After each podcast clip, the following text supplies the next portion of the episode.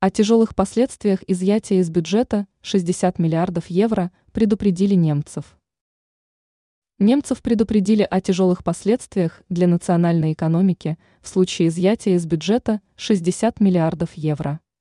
Речь идет о судебном запрете перераспределять невостребованные кредиты, совокупный объем которых составляет как раз 60 миллиардов евро. Этот запрет, по мнению главы Минфина Германии Кристиана Линднера, сулит стране тяжелые краткосрочные последствия, пишет МИ «Россия сегодня». Ранее немецкий конституционный суд признал неправомерным перераспределение 60 миллиардов евро невостребованных кредитов из дополнительного бюджета на 2021 год. Эти деньги хотели направить на противостояние пандемии коронавируса в Фонд по защите климата.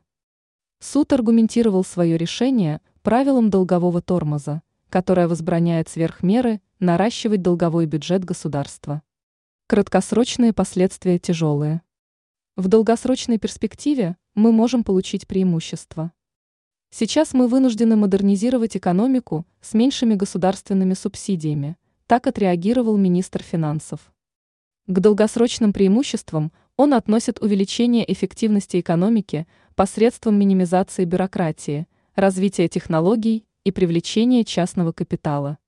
Однако, добавил господин Линднер, уже в ближайшее время финансовых ресурсов будет не хватать.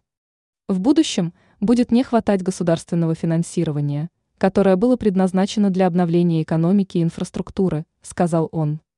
И добавил, по причине сложившейся ситуации ныне правительство Германии разрабатывает новые концепции.